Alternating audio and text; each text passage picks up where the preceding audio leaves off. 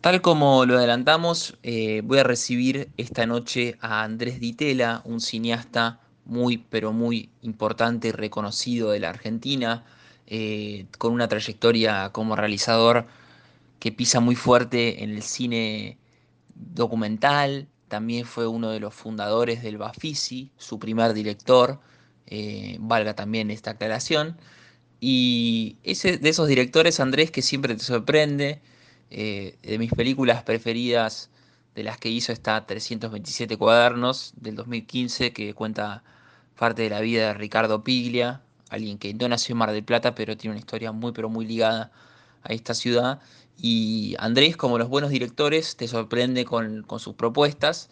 Tal fue así que a fines del año pasado, si no me equivoco fue noviembre del 2019, estaba revisando el catálogo del Festival Internacional de Cine de Mar del Plata y me dio mucho agrado y sorpresa encontrar una de sus películas, su último trabajo y el motivo que nos va a convocar esta noche en la competencia latinoamericana.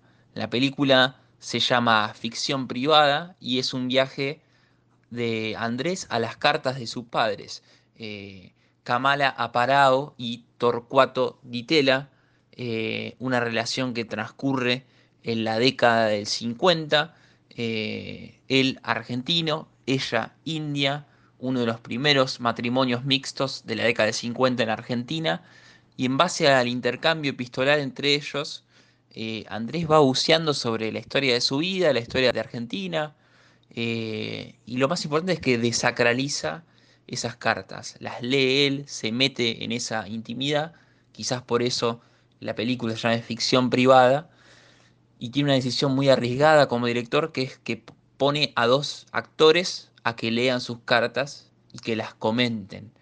No es que un actor lee eh, una de las cartas de los padres de Andrés Ditela y recita, puedo escribir los versos más tristes esta noche, escribir, por ejemplo, sino que las cuestionan, eh, cuestionan el hecho de escribir cartas, si funcionó antes, si funciona ahora, qué vive en esas cartas de personas que ya no están. Y así empieza a eh, desplegarse como si fuera un castillo de naipes que crece eh, de manera exorbitante y nunca se está por caer porque Andrés Ditela lleva la historia con buen pulso y, y hace de una historia personal una historia general y por supuesto muy entretenida. Así que lo primero que le quiero preguntar a Andrés Ditela es eh, cómo definen la idea de los fantasmas. Rodea mucho la idea de los fantasmas a las cartas, cómo la define a esa idea y preguntarle también si sus padres siguen vivos en esas cartas. Creo que el cine es una forma de lidiar con fantasmas. Eh, cuando estamos en el cine viendo una película, hay gente, personas en la pantalla que no están ahí presentes, pero nosotros reaccionamos como si lo estuvieran, sufrimos por ellos, experimentamos sentimientos, tememos, amamos y esas personas no están. ¿no? Y por otro lado, em, el cine funciona mucho con lo que se llama fuera de campo, es decir, no es solo lo que está en la imagen, en la pantalla, sino lo que no se ve, lo que está quizás apenas fuera del cuadro, de la imagen. Esto es algo que los directores de cine de terror siempre supieron muy bien. A veces da más miedo esconder al monstruo o a la fuente del miedo que mostrarla. Entonces todo eso hace que el cine se preste mucho para hablar, inclusive mostrar fantasmas. Mis padres en algún sentido se podría decir que son fantasmas, porque ya no están vivos. Sin embargo, sí, creo que viven en mí como supongo que los padres de cualquiera viven en esa persona, por más que ya no estén en la tierra.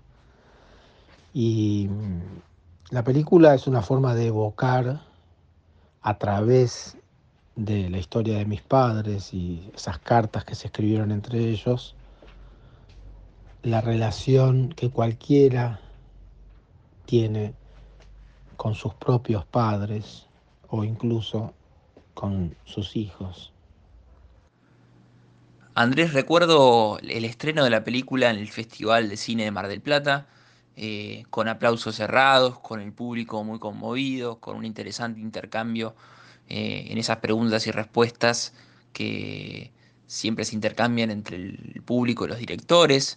Eh, así que ahora con el, el paso del tiempo, unos ocho meses han pasado desde ese estreno en la ciudad de Mar del Plata, ahora la pandemia e Internet permiten un estreno eh, quizás ecuménico, en muchos países de Latinoamérica ya se puede ver la película. Así que te quiero preguntar qué repercusiones tuviste ahora con esta nueva forma de, difundir tu trabajo y en tantos países. La película se estrenó en el Festival de San Sebastián, después fue a mm, Mar del Plata, estuvo en Lima, en Ámsterdam, en Nueva York, y un par de lugares más cuando eh, estalló la pandemia y se instaló la cuarentena en todo el mundo. Entonces, la película de hecho siguió viajando en un par de instancias de festivales que se hicieron en forma online. Yo no, la acompañé. Eh, y sí, se extraña un poco ese, ese momento del encuentro con el público, la, emoción que se palpa en las conversaciones después de cada función. De hecho, en Mar del Plata sí fueron funciones muy, muy emocionantes. Pero esta forma de ver la película, primero a través de la televisión y ahora online, a través de la plataforma Puentes de Cine, que es puentesdecine.com, ha sido extraordinaria y sorprendente para mí. O sea, primero creo que la vio muchísima más gente de la que lo hubiera visto en una circunstancia normal yendo al cine. Y por otro lado, supongo que la gente en este momento está también más susceptible, más necesitada de este tipo de comunicación, de, reflexión íntima, de, vivir un, viaje emocional, que es lo que propone la película a través de la historia de mis padres. Me pasó al ver la película que creí que estaba ante un libro. Me hizo acordar a esas grandes memorias de padres, como las de Martin Sivak, Philip Roth, Mauro Libertela, eh, de pronto me, encontré a mí como leyendo esos libros, pero que de un momento para otro esos personajes toman eh, la tercera dimensión. Eh, así que quiero preguntarte, Andrés, si pensaste en algún momento, o hasta incluso ahora, hacer de la historia de tus padres también un libro. Creo que la película tiene algo literario, en algún sentido varias de mis películas tienen esa dimensión un poco literaria. Yo a veces pienso las películas como si fueran novelas, aunque no escribo las novelas, pero hago películas como si estuviera escribiendo una novela. Y creo que eso está presente y por ahí te hace pensar que podría ser una novela. A la vez está por salir este año un, libro de mis escritos que se va a llamar Cuadernos. Son escritos básicamente extraídos de, de, mis diarios y cuadernos de trabajo. Se va a llamar Cuadernos y va a salir por Entropía. Hace casi 20 años hice mi primera película familiar o autobiográfica, que fue La televisión y yo, que salió en el 2002. En ese momento eh, como que causaba un poco de estupor, sorpresa, que en un documental alguien hablara en primera persona sobre su propia familia. Eh, medio como, ¿quién se ha creído este? y ahora, casi 20 años después, eh, me pasa al revés a veces, que hay gente que dice, otra película autobiográfica más. o sea que, en algún sentido, ese trabajo un poco de pionero que hice eh, fructificó, eh, encontró, creo que, una, una beta para muchos y muchas realizadores, realizadoras y sobre todo público que está interesado en ese cine autobiográfico, familiar, que cuenta historias íntimas, pequeñas pero emocionantes y que mm, creo que básicamente es porque permite una identificación de parte del espectador, permite explorar las propias relaciones familiares, las propias emociones, la vida íntima, familiar, lo más cercano que tenemos. y, eso creo que es lo que hace que se hagan cada vez más películas eh, de este tipo, personales, familiares, autobiográficas. Es interesante el tono con el que contás esta historia, que se llama ficción privada, volvemos a repetir su nombre, eh, de esta película, que me parece que uno de sus principales activos es cuando vos le sacás el tango a la historia, mostrás la vida de tus padres juntos, pero también separados y siempre de forma sincera. Eh, noto en ese tono, en esa forma de contar las cosas, eh, una gran sinceridad tuya. Eh, en especial cuando te metes con la intimidad, revisás sus cartas, se las haces leer a otros. Y eso también me, me hace pensar si será un momento del cine argentino donde se empiecen a contar así, o si crees que ya existen historias así, ¿qué primas hermanas encontrás de, de tu película en el, en el, cine nacional? Si tuviera que nombrar películas así personales, autobiográficas, familiares, eh, casualmente tendría que nombrar películas de mujeres.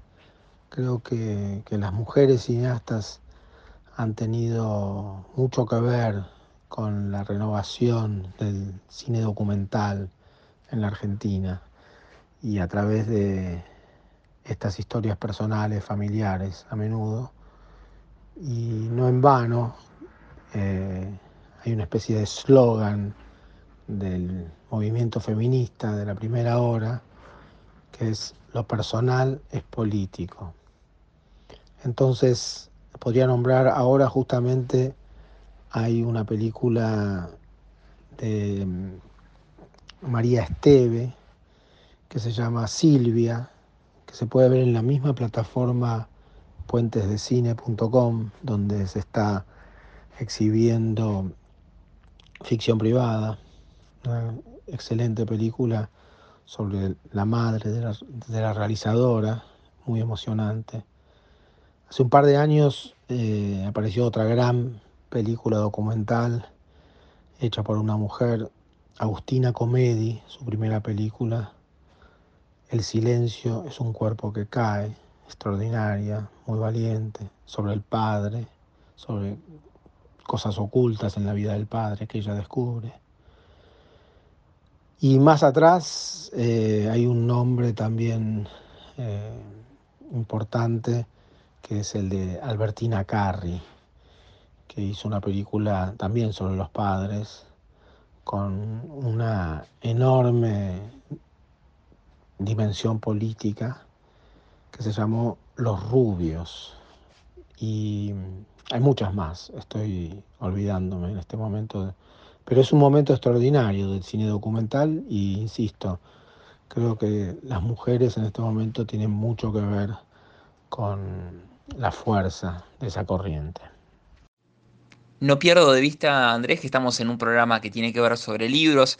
Para mí tu película, lo vuelvo a insistir con esta idea, es un gran libro, pero ya que estamos en cuarentena y estamos leyendo un poquito más, me gustaría, por un lado, corrernos de la película y preguntarte qué estuviste leyendo últimamente, qué te gustó, qué tenés en tu mesa de luz y qué querés recomendarnos hoy, esta noche. Ayer estaba leyendo un libro de Vicente Batista, un ensayo que se llama Walsh, 1957. Es una especie de estudio sobre Operación Masacre de Rodolfo Walsh, que para mí es una de las referencias ineludibles a la hora de hablar de documental, ya sea en cine o literatura. Y al mismo tiempo estaba revisando Historia de una investigación de Enriqueta Muniz, que es una edición maravillosa eh, de los cuadernos de Enriqueta Muniz, que es una periodista que acompañó a Rodolfo Walsh en la investigación de Operación Masacre. Y hoy, esta mañana, estaba hojeando, volviendo a leer un libro también maravilloso de un francés, Alain Bergalat, que se llama La hipótesis del cine. El subtítulo, Pequeño tratado sobre la transmisión del cine en la escuela y fuera de ella. Es un hermoso ensayo sobre la enseñanza del cine, que es una de las cosas a las que me estuve dedicando y me estoy dedicando bastante en este último tiempo y es una reflexión que me, me hace muy bien. Allí pasó el testimonio de Andrés Ditela, un lujo que nos dimos en Invasión de Brolis en Radio Brisas de Mar del Plata. Andrés es uno de los cineastas más importantes de la Argentina, tiene películas claves del cine documental. A mí la que me encanta es 327 cuadernos sobre la vida de un gran escritor eh, como fue Ricardo Piglia, como es Ricardo Piglia, y Ficción Privada, esta película que nos convocó esta noche que compila, hace un collage con las cartas de sus padres, con las fotos, con sus historias eh, personales, con sus historias generales, comunes, típicas, las que no son tan típicas también, con esos trucos que utiliza tan simples y efectivos para contar sus historias, para recorrer los lugares que ellos recorrían. Eh, también hay unas charlas muy interesantes entre Andrés y su hija, donde en un rato están hablando sobre quiénes eran sus abuelos y en otro están hablando para qué sirven las cartas, ¿no? ¿Para qué sirven las cartas hoy? Y eso también es una, uno de los temas que rodean el libro y te dejan, eh, cuando terminas de ver la película, además de con un sabor eh, dulce, con ganas de comentarla, también con ganas de buscar en tu casa las cartas que hay perdidas por ahí y ponerte a pensar quiénes las escribieron, en qué momento, para qué, qué hay detrás de esas cartas por qué las conservamos y están ahí tiradas en nuestra casa, en algún cajón. Así que es una película impresionante, de las que más me gustaron del cine nacional que salieron en el último tiempo. Si tuvieron el lujo de, de ver el estreno en el Festival Internacional de Cine el año pasado, vuelvan a verla y si no la vieron, les pido un favor que no se la pierdan.